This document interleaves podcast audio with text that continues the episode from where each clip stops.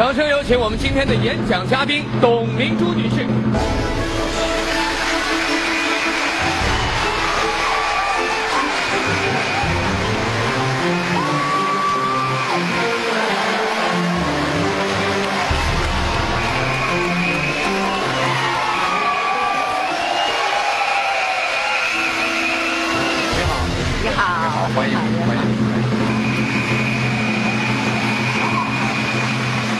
谢谢各位，请坐。下面我问您一个特别较劲的问题。嗯，呃，成龙先生您知道吧？您肯定熟。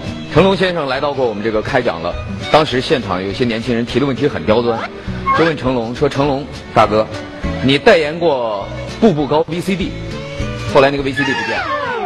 ”你代言过小霸王学习机，后来那个企业也不知道哪去了。你代言过汾黄可乐，后来那个可乐好像也听不见了。说你怎么代言一个品牌，一个品牌就消失；代言一个品牌，一个品牌就消失。目前成龙好像在代言格力空调。没错。您在找成龙代言之前，没有研究过他之前这些事迹吗？其实我觉得一个代言人，他只是把你的企业的形象展示出去。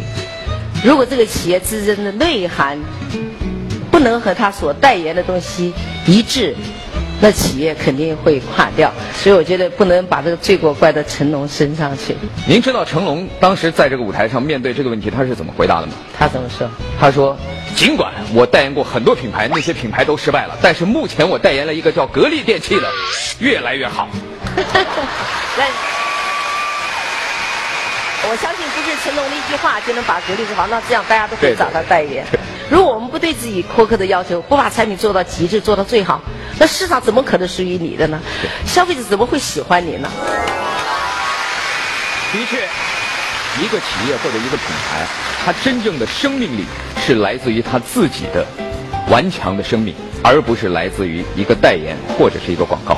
那么，站在我身边的这位传奇式的女性，她的故事又将带给我们一种怎样的生命的感动和分享呢？接下来，掌声有请董明珠女士开讲。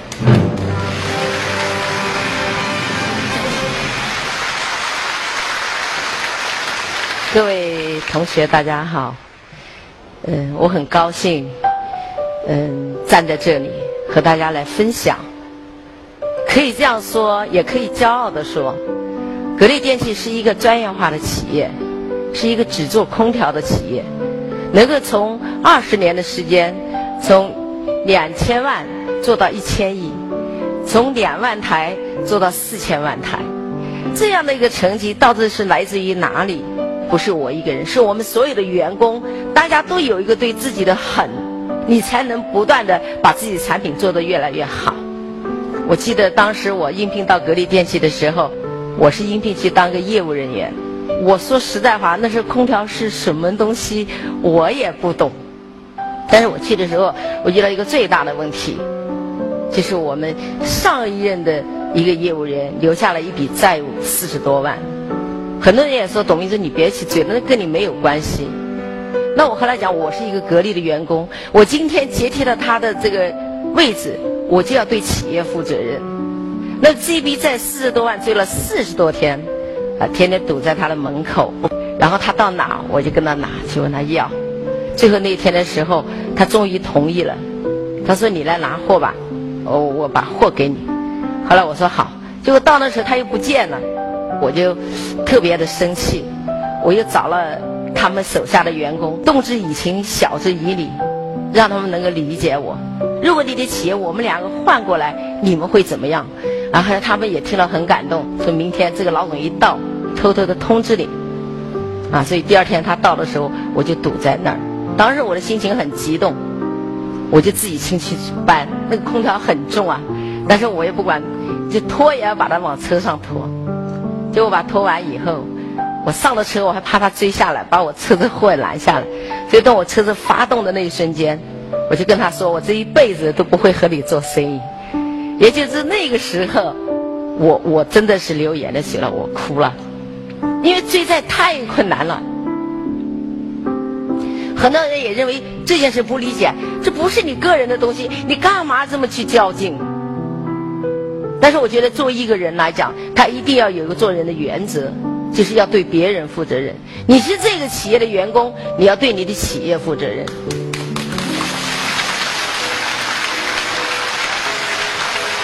那么我回来，在这个情况下，大家说：“哎呀，董秘书，你回来当部长吧。”当时我在那时候当业务员是最高时候，可以拿到一百几十万，而我们那个总经理才能拿几万。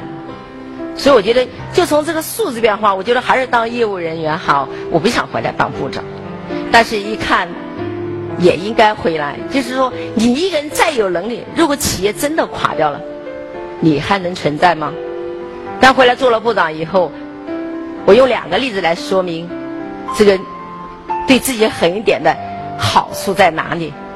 啊，一个呢，就是当时我们那时候还有淡旺季，到了旺季大家都来催货。我们经销商啊，就找到我的哥哥，就说：“你帮我拿一百万的货，我可以给两三万块钱的这个提成给你。”啊，所以我哥哥也很高兴，打了电话给我说：“哎呀，明珠啊，我明天想到珠海来。”我说：“你来干什么？”我要来拿货。我说：“你又不是经销商，你来拿什么货啊？”啊，他说：“有好处给我啊，拿一百万可以给两三万块钱。”所以当时我一听，我就把电话给挂了。我说：“你不要来。”然后电话挂完以后，马上我就打电话给了经销商。我跟他说什么呢？我说是不是你通过我哥哥要货呢？他说是啊是啊，他也很高兴，因为觉得接上头了。但是我给了他一句话，我说现在开始通知你停你的货了。他就觉得不可理解，因为你格力厂没有任何损失，而且通过你哥哥拿了货，你哥哥也能得到好处，就公司都有好处，你为什么不干呢？所以他后来想来想去，他不明白，他跑去找我哥哥说：“你这个妹妹是不是你亲妹妹啊？”但我的哥哥也不理解，他说：“你手上有这个权利，又不让你违法。”你就为我们家里做一点点事，让我们一点点发财的机会，你为什么不给？但是我跟他讲，一个人当你拥有权利的时候，这个权利不是为你服务的。如果我们在这个过程当中，如果那天我把货从此以后给了我哥哥，那年我的经销商半个月以后写了个保证书给我，说绝不再找我哥哥。那一年他做了七千多万。如果按照那个百分之二，那我哥哥就当年就可以拿到一百几十万的。但是你要知道，我哥哥是发了财了。所有的商家如何看格力电器？他们以后还用心去做市场吗？他唯一要做的一件事，我们天天去找格力电器去勾兑。啊，所以当时他从不理解到了两千零一年真正的理解和为我发出感叹的时候，他才知道我为什么要对自己这么的狠。这是我们作为自己有权利的人应该做的一件事。那第二个我又狠了一点什么呢？我不仅说对自己要求严，那我进了公司以后回来当部长，我才发现，哎呀，公司里面有那么多的问题。那么到了旺季的时候，不要说这些开票的人有权利，连我们的搬运工都有权利。啊，你想先上货吗？你先给我一箱水。那甚至于发展到后面，你可能送一点好处给谁，给我好处多，我就给谁先发货。你们可以想想当时这样的一个状态，我觉得这个企业还能不能有生命力？这就回到刚才我们的主持人说的啊，很多企业成龙代言的以后为什么垮掉了？不是成龙代言垮掉，我认为那个企业最起码的它没有完整的制度。所以我回去以后，人家说董姐非常好说话，怎么回来当了部长摇身一变对我们这么厉害？厉害到什么程度？我们所有的女性是不准戴耳环、戒指，是一律不给戴的，不给长头发，全部是短头发，要是长头发必须盘起来，啊，否则不可以上班。啊，大可能今天说了，大家觉得很奇怪。你懂你是是什么理由要这样做？因为当时我在这一盘散沙散沙的条件下，要让他们整个有一种集体的观念，所以首先从行为上来约束他们。第二个呢，我们做了一件什么事呢？当时规定上班不准吃东西，不准七七四二，不准互相交流讲话。你唯一干事，如果没有事，你就给我看书。因为我们的这个内勤人员就觉得你是说说而已嘛。有一天，啊。我从别的办公室走到这个办公室后，大概只有五秒钟的时间，我们的下班铃声就响了。但是在这五秒响之前，我看到我们手下的这些员工们干什么，在吃东西。当时我就发了他们的款，然后他们又找了一个理由说，我们也没有办法，是某某人带来给我们吃的。你要发不能发我们。我说那更好，那你们就发五十，他就发一百。当时现场发的时候，我们那个发一百块钱那个员工，家庭条件是非常困难的。那时候我们的工资才多少呢？在家做后勤只有八百块钱一个月，你想发一百块钱，对于他来说是很大的一个数字。但是我下班以后，我从我的口袋里拿了一百块钱给他，我告诉他说，那罚款跟这一百块钱不是一回事，那个款已经上交了，这是我给你的一百块钱，是因为你家庭困难，我给了你这一百块钱，但不等于是把这一百块钱的罚款还给你。啊，所以这样的话呢，就公司里面所有的员工通过这样的一个小小的惩罚，大家意识到了我们应该什么遵守制度。两千零一年当了总经理的时候，当时我觉得出现了一个很奇怪的现象，我们格力电器也出现了罢工现象。那大家可能开会时都讲说，现在的员工太难管，现在的员工太刁蛮。但是我后来看了，我说不是的，员工是很可爱的，他没有权利，他是被动的。而我们的干部是风，你干部的风往哪里吹，那个草怎么就往哪边倒。这时候我觉得，如果出现这么多的不好的现象，原因来自于哪里？来自于我们干部队伍出了问题。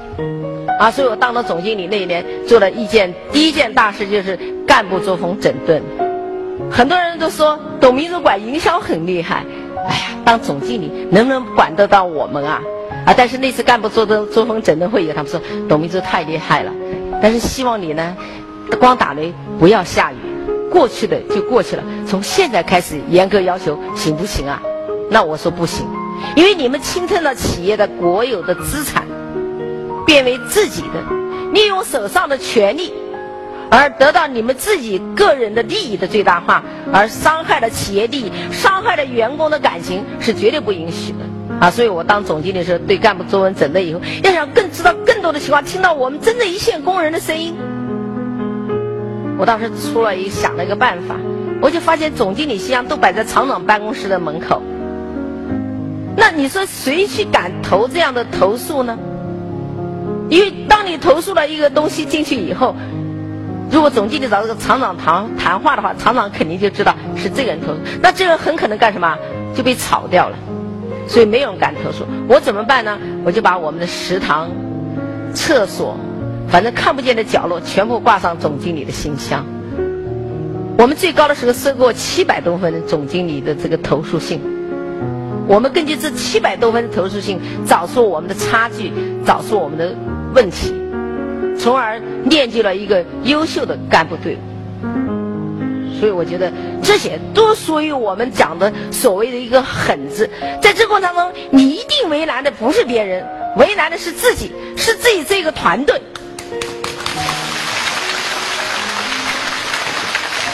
那我觉得格力电器二十二年，我为格力电器付出的，别人说你值不值得？我觉得值得，因为今天我走到全世界，我甚至这次走到台湾的时候，我在过安检的时候。一个安检员看见我，他说：“你是董明珠。”我就笑一笑，啊，他就说我用的是格力空调，他会把你格力和你董明珠联系在一起的。这种尊重，你说你用钱能买得来吗？买不来，啊，买不。所以我觉得一定要追求一个人生价值，不要光考虑眼前的利益，或者不要为钱而活。我我觉得一个人的一生当中最大的价值。不是在于你多么富有，而是你回头再一看的时候，你问心无愧，那你就是真正的价值。我曾经在很多场合跟他们演讲的时候说，别人奋斗了，最后说这个人很成功，他现在已经多少多少亿的身价，他现在已经是什么样的？我没有，但是我觉得我很幸福，因为我造就培养了多少个千千万万的千万富翁、亿万富翁。我觉得我的价值在于。得到了社会对你的认可，啊，所以我觉得这一点来讲，我记得我在小的时候，呃，当时十二岁，呃，我们的辅导员讲说，今天大家一定要去游泳去，我觉得很难看很丑，所以我不愿意。后来老师就做了我很多的思想工作，他说你个子这么高，你为什么不能去？就是他这句话激激发了我，我说那去就去。当时他说我给你挑三个能够横渡长江的人来教练你。然后这三个人见了水就像回到家一样的，说你就杵个棍子站在这等一会儿啊，我们去游一圈回来再教你。恰就他们游一圈，我差点给死掉。当时水大概就这么深，因为在河边上，但是你躺进去倒进去，你根本就起不来。后来有一帮刚会不会的人看见了，他们过来把我抓起来了。经历过这个，可能大家都说算了，我再也不游泳了。但是后来我就琢磨了一下，我一定要学会游泳。如果我不会游泳，有一天同样还会被淹死。那么还有一次就是踩单车，有一天踩单车回家的时候，迎面就遇到公交车过来，当时怎么办呢？就脚下拼命的踩，然后身体拼命往后的仰，因为觉得这样才能避开这个公交车对我的冲过来。就跑跑跑到车边上的时候，一下子就倒下来了。倒下，你知道我做的第一件反应是什么？爬起来都不看别人，屁股灰都没打，把车子扶起来就跑，就觉得很没面子。但是也没有病，因为倒过以后，自己就退缩了，没有，就更加坚定自己要骑，而且不是简单的骑啊，是总结经验，为什么会倒？但是第三个，我觉得我最感动的啊，跟很没有关系的。我的儿子从小学到大学毕业，我从来没有到学校接过他一次。啊，有一次我从他校门口走的时候，看到正好放学，我开了一个车子，我真的想停下来接他。后来我想一想，一定让他自己走回家去。啊，所以我没有接他，我就回去了。但那天他其实很晚才回来，很晚回来，我就问他路上干什么去了。他就告诉我说：“他说我在那等车。今天因为有空调的车是两块钱，没有空调的车是一块钱。他为了等了一块钱的车，等了有半个小时。啊，那你说我们是不是缺这一块钱呢？不缺。但是我觉得对孩子也一样的，所谓的狠一点，让他能够培养一种艰苦奋斗的精神。所以今天他已经大学毕业，也已经在工作，但是他没有在我的身边。”他跟我讲了一句话：“妈妈，你从能您能从零开始。”他说：“我也可以。”所以他自己在外面给别人打工，一个月就是五千块钱，但是他干得很开心，很快乐。啊，所以我觉得这一点来讲，对我来讲也是个很大的欣慰。我想借这个机会讲一点，就是说，希望你们一定要清醒的认识到，只有通过经历过奋斗的挑战的，你才回味的时候，才觉得你的人生价值才是有意义的。我就是这样。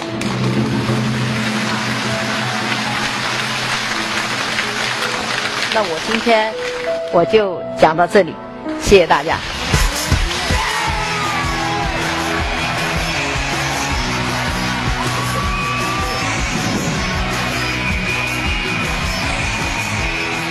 好，谢谢各位。我发现您来了就是不一样。平时这个演播室我觉得特别热，今天您来怎么凉飕飕的？我觉得是吧？因为格力空调好，但是不是格力空调？不一定用的是格力，对。对，因为这个风声决定了不是格力，如果是格力，绝对没有这个风声。您现在听到这声音不是空调的，是这个大屏幕的，是吗？对，因为这个大屏幕它要散热，每一块这个显示屏背后都有一个风扇。那它可能就是格力的。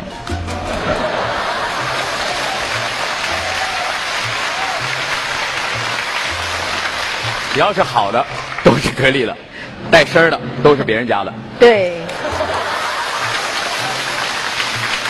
好，问一问现场的观众朋友给您提的问题，估计是个女观众，而且还是个年轻女观众，很直白，上来非常直白。我特别喜欢您，希望做您的儿媳妇儿。很直白。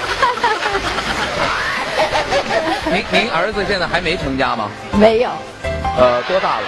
八三年的，八三年，刚刚而立之年。对。你觉得他应该在多少岁以前成家？可能是您比较希望的。我从来没有在公开场合说过他，但是我觉得我儿子真的是非常优秀，他是一个非常负责任的人。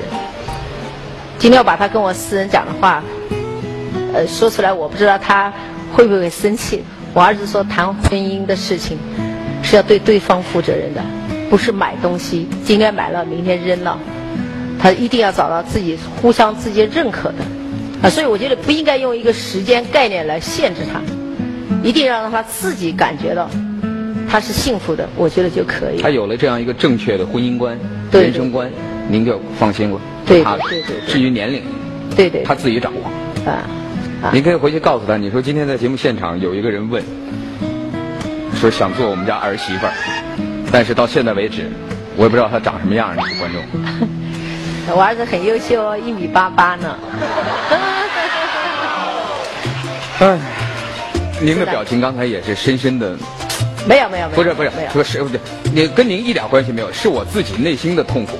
不要痛苦。刚才董阿姨在旁边说：“我儿子很帅哦，一米八八。”哎，我己错误，但今天我为这没有没有没有没有，真没有真没有，是我不够强大，是我告诉你，是我内心不够强大。不不不，一米八八又怎么样呢？今天你知道吗？今天听说是你在主持，我特别的开心。您别安慰我了，真的，我内心的。没有想到我还有一个最新的，我想哪一天如果能跟你同台或者见你一面就很开心。就我没想到今天真的给我这样的机会。董阿姨太当然前面这话比较直白，但后面我觉得说的还是有道理。但是他说我又特别害怕，不知道做您的儿媳妇儿是什么样的下场。下场。就家里有一个您这样的婆婆，是挺吓人的，是吧？你看我这样吓人吗？挺吓人的，就站在您身边，就无形当中总感觉还是挺有压力。呃，我觉得不会吧，因为我觉得会很快乐，因为我觉得它不关乎到呃原则性的问题。来，我们前面有八位青年代表，他们也一直特别认真的在听您的演讲。那么接下来有什么问题想和？董总，交流。吴新木。呃，董总您好。呃，我们都知道关于您有一些传说，这些传说呢有一些非常的惊人。您应该也听说过，说您走过的路都不长草，您摇起人来都不吐骨头，所以。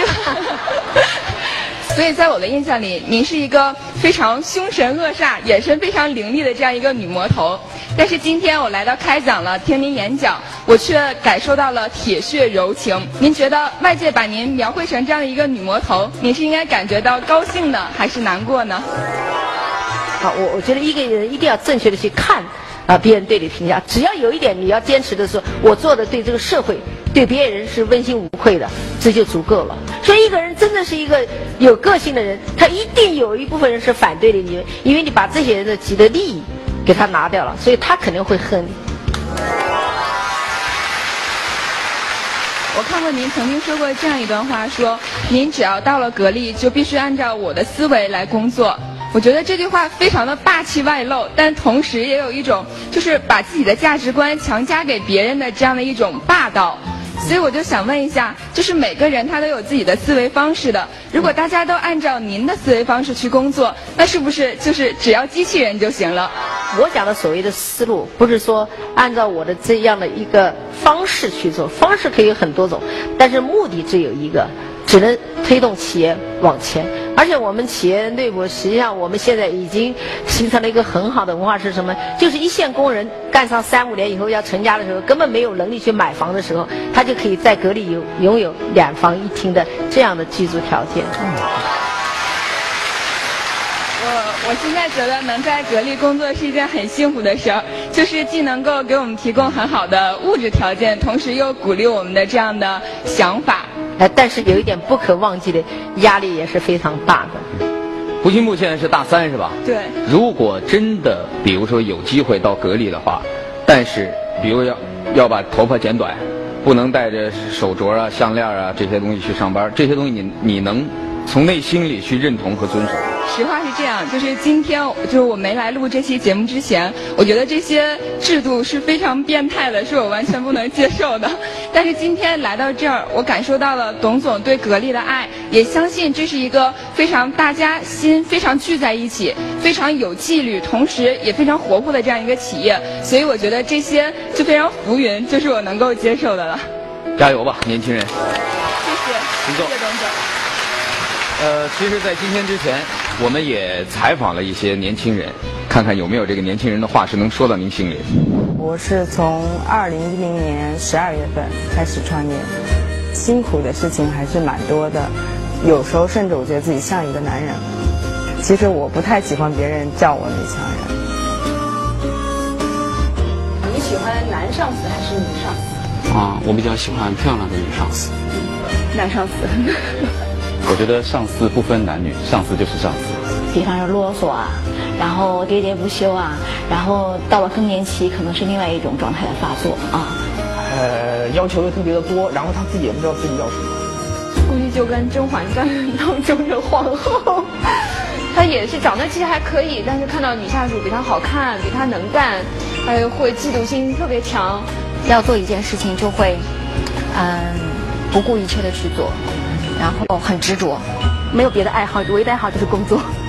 没有上班时间，没有下班时间，没有双休日，没有节假日，然后天天在上班，呃，然后呢还要我一天二十四小时开机，有时呢会半夜三更打个电话，呃，然后安排工作。就是很小的事情，他会无限的放大，就会说你怎么还没有做好啊什么什么的。对女性同事可能会稍微苛刻一点，我是这么感觉的。他会要求我任何东西都用 Word 来做，单倍行距啊，比如说必须用什么字体啊，比如说数字的话是要用什么字体，然后是正文标题用什么字体。喝酒啊，然后比男人还能喝，然后就是做事情的时候风风火火，然后就像一个男人一样，袖子一挽，然后大刀阔斧的就去干。我觉得这样的女人挺恐怖的。你愿意娶女强人吗？不会的。我不会娶女强人做老婆。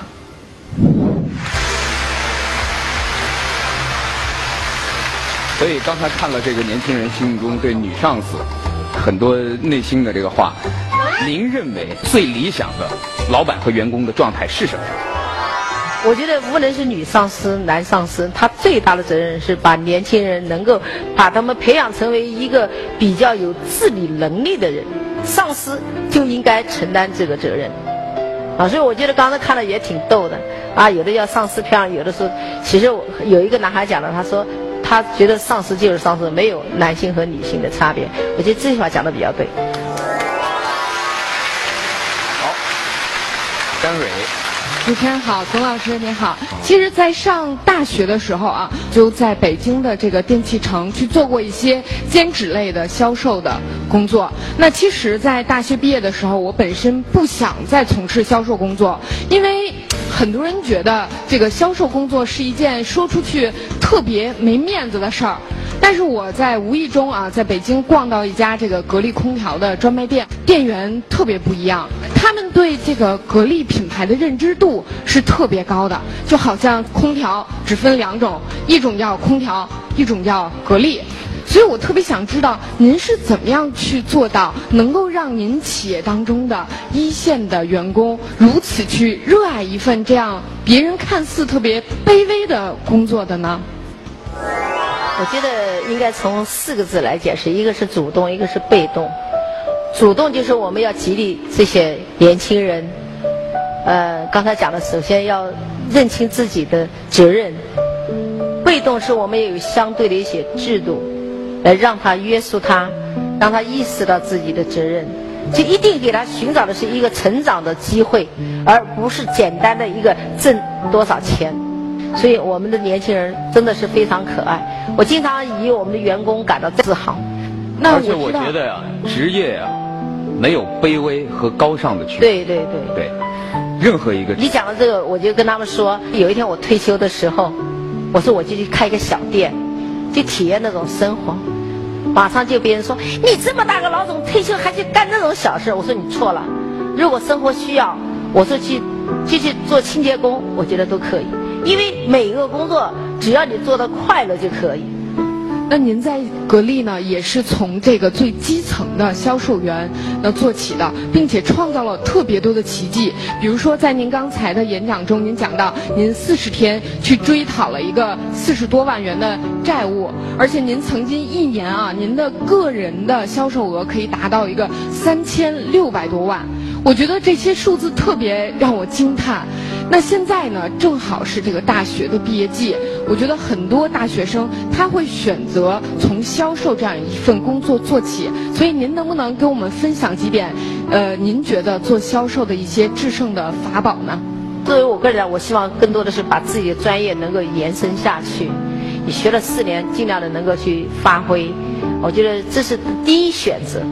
啊，在没有选择的情况下，我觉得寻找一个自己比较热爱的事业。第三个就是最终不能你到哪个岗位，最不可变的，就是刚才讲的要爱这个。不管你自己原来爱不爱，你只要走到这个岗位上，你就应该热爱这个岗位，一定不能有打工的念头。我记得那年是九几年的时候吧，那时候我们经常讲打工仔，所以我在我公司我是严格禁止讲打工仔，因为每个人都是有尊严的。你没有你你你是领导者，你是管理者，你是白领，啊，我觉得这个话是不允许在我们格力电器是发生的。好，余音水，你好，我的问题比较简单，是一个选择题。呃，年轻人犯错在所难免，在下列四个选项当中，您最不能忍受的错误是：A. 撒谎，B. 开后门，C. 不孝顺，D. 改不掉的粗心。请，这是一个单项选择题，请您选择一个答案。撒谎。哎撒谎。对。为什么呢？我们有一个干部，有一天正好偶然的，这是一个偶然事件，正好打电话，我要问他一件事，哎，他告诉我讲，他说我现在在外面陪客户吃早餐，当时的早晨是八点半钟到九点钟之间，因为我我觉得这个时间段不应该是在在这样的一个场合下，不应该说陪客户。后来我就又随便问了他一句，我说你陪什么客户啊？他觉得我问的太多了嘛，他就很紧张了。他这时候他就讲，他说我没有陪客户，说老实话，他说董总我错了，他说我是陪我的父母。那按照一般人来讲，说呀陪父母也是可以原谅的，但是我觉得陪父母没有关系。但是我觉得他的问题不在于是陪谁，在于他说谎。说谎了，嗯。一个企业，如果你的员工连这样的小事都要跟你说谎，如果他出现了错误的时候，他更加容易说谎，往往提供的信息是不对称的，这时候我们会做出很多错误的决定。恰恰就是因为这件事，我把他免掉了。免掉的意思是把他的职务给免掉。对。人还在公司没开。在公司，作为一个普通员工。刚刚您的那个故事很触动我，您不觉得说孝顺其实对于年轻人来说是特别重要的？他那跟孝顺是没有关系。如果他今天告诉我说现在我在外面陪我的父母，我绝对不会免他的职。而他恰恰讲的是因为我在陪客户，对他杀了两个不同的事情。其实我的问题很短，问完我接下来想讲一段我特别特别想讲的一句话，就是很多人会讲您说走过的路不长草，其实我觉得他们只是注重了一个过程。我觉得看一个人是否真的严厉还是说霸道，其实要看的是目的。因为我的妈妈非常的严格，我是一个单亲家庭，然后我妈妈小的时候，我吃饭吃的慢，我妈妈会拿那个筷子直接抽我的手。但是后来的时候，我妈妈告诉我说，其实她的心里面很疼。所以我在想，其实有的时候您是为了员工好，您在罚他们的时候，其实可能您的心情也很疼。你刚刚讲的，你妈妈，我相信她是内心是很爱你的。对。一个是因为客观原因，一个是她主观上想让你通过这样的一个磨练，我觉得是很重要的。所以我就觉得我们不要太习惯于看笑脸，有的时候批评反而是另外一种表扬。但是批评跟笑脸又不是一个概念。如果是像我这样天天本着个脸都不笑的话，我自己都挺难受的。只有在遇到某一件事的时候才会不笑，所以我平常还是很爱笑的。说实话，挺爱看您笑的，您多笑笑吧。谢谢。大哥好，董老师好。刚才于云水问问董老师那个问题，您最恨的一点是什么？您说的是撒谎，您最看重看重的是真诚。我对您一开始的看法呢，也发生了一些变化。我觉得您是一个真诚的人，诚心待人，虚心处事，心诚则志专而易定，虽千磨百折而不改变其初衷。国家之所以运行不息，天地之所以存在之建立，圣贤之功业之所以可大可久，都是因为一个诚字。所以说，我是哪来一说书的？就真成俩字嘛，实际上就是对。从盘古说到现在，你这现在开始问我的问题。呃，在在在职场上遇上关系户也是很正常的事儿。许多公司的一些重要岗位啊，都是由老板的什么三姑父、六舅母、七大姑八大姨、三孙子他们来担任的。对对。正所谓一人得道，鸡犬升天。又来了。您刚 您刚才呀说这个也也说到了，您的哥哥找您都被拒绝了。但是我就不相信，在职场中您就真的能完全做到六亲不认。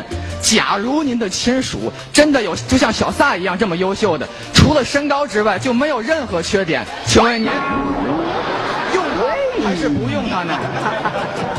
对，比如说我是您的亲戚，嗯，我我有您需要的一切这个方面的专业方面的技能，就是身高差一点。对，就是。我又不是去挂空调，你要那么高干什么？您会用吗？但是您比如说，周围人都知道我是您亲戚，您用我，大家可不能会说，人知道，就是周围人不知道，我也不用，因为我觉得那对我来讲岂不是很不公平？呃，我觉得很公平，因为你觉得公平和不公平，我觉得是相对而言，不见得你到了格力就是对你公平，因为中国这么大，世界这么大，优秀的企业不是格力一家，你一定要走进这个格力，也是因为我你才走进来，所以我说你还是一个无能的人，你如果有能力，说得好一定有很好的地方。看起来是一个很小的事情，如果我们高层都把自己的亲戚招进来，我的中层干部也会效仿一样。嗯那这样的可能这个，像我们又恢复到过去所谓的裙带关系啊、拉帮结派啊，它就自然而然它会形成。所以我们不应该形成这样的一个氛围，我们就要杜绝它。那杜绝它，可能我们会做出一些别人常人不理解的事情，那就是牺牲了个人，成全了大家。谢谢您。刚才说到这个问题，我想顺带着问一下，这么多年过去了，您哥哥对当年那个事儿，现在还会放在心里吗？他可能是实在是不理解，但是我觉得不理解不要紧，只要我在这个岗位上，我就要坚持这个原则。啊，曾经我也讲过，如果等我退休的时候还愿意和我续兄妹之情，我一定会尽妹妹这个应尽的责任和义务，但是我不会把企业的利益来做交易，来挽回兄妹之情。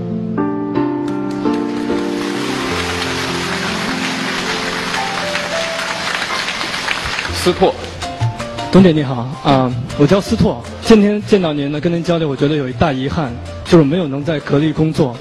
那我也觉得我有一大幸运，就没有找到像您这样狠的女强人去做女朋友。我世界上分三种人：男人、女人，还有女汉子。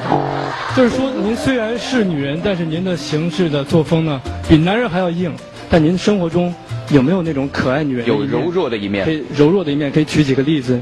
你你觉得什么叫做柔弱呢？我觉得有时候是包容，还不能叫柔弱。我可以以我自己为例，我当时晚上下班回家早饭做好了以后，如果我的老公没回来，我等到八点钟，等到九点钟，我都会等他回来才吃饭。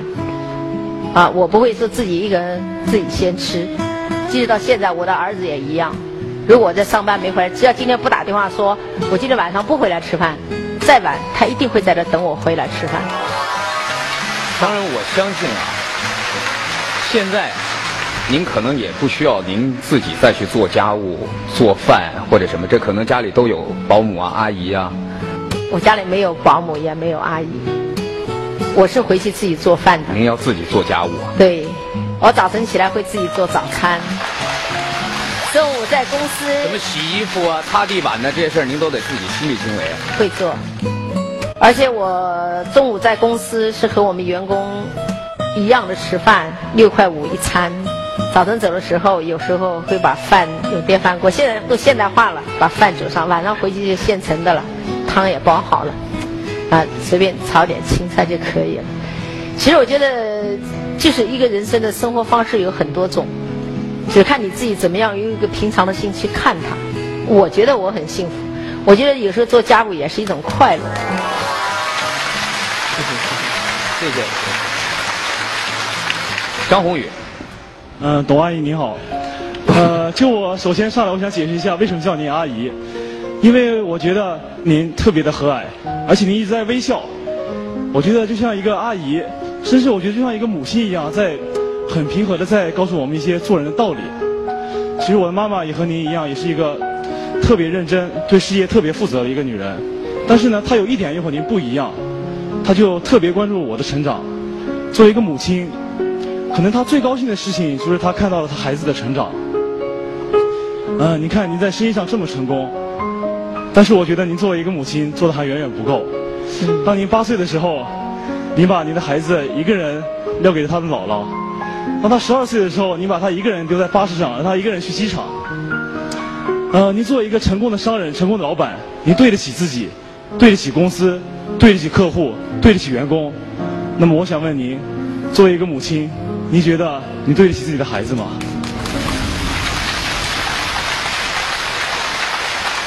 呃，我觉得爱的表现方式是很多种的。当然，有的母亲是一种呵护式的，把你呵护在身边。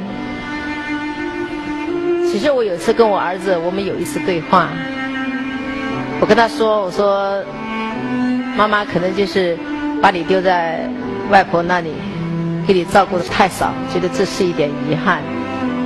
但是我作为一个母亲，要站在另外一个角度来讲，培养一个孩子，就是要他能够成为一个真正能够独立。”自强的一个人，他才能够为社会以后成为一个社会有用的人。但是我觉得每一个母亲，她可能对用的方法是不一样。我记得我的儿子在五岁之前，我走到哪里都是在我身边的。我即使出差也是抱在手上。我那儿子特别胖，三十多斤，我抱在手上走上十公里路。我们曾经我们的一个领导说：“小董啊，你再抱抱你这儿子，可以抱条牛了。”啊。我在上班的时候，原来我们踩单车，就怕孩子被风吹了，所以每天要走半个小时，一天走四趟，我都是抱着手上来回走的。所以他的爱是表现在不同的时期，用不同的方式，不等于我把他丢在家里，丢给了外婆就没有爱。所以你更多的是关注他的成长，不要他走偏了啊。其实刚才宏宇提到那个问题，我自己也有一丝的感悟。我觉得父母对我们，不管是所谓的放养也好，还是圈养也好，其实他培养的都是孩子不同的性格。我觉得这个世界上没有对不起自己子女的父母，只有爱自己子女方式不同的父母。所以非常的感谢您，让我们感受到了满满的爱。谢谢。所以我也感受到了，为什么董明珠女士一直在说自己是幸福的。就像刚才她给我们的年轻人的建议一样，不要放弃生活，那是你的根。所以把生活、事业两方面都照顾好，让自己在一个好的心态当中去体会生活的快乐，同时去认真的、负责的对待自己和自己这个团队的事业。感谢收看本期开讲了，再见。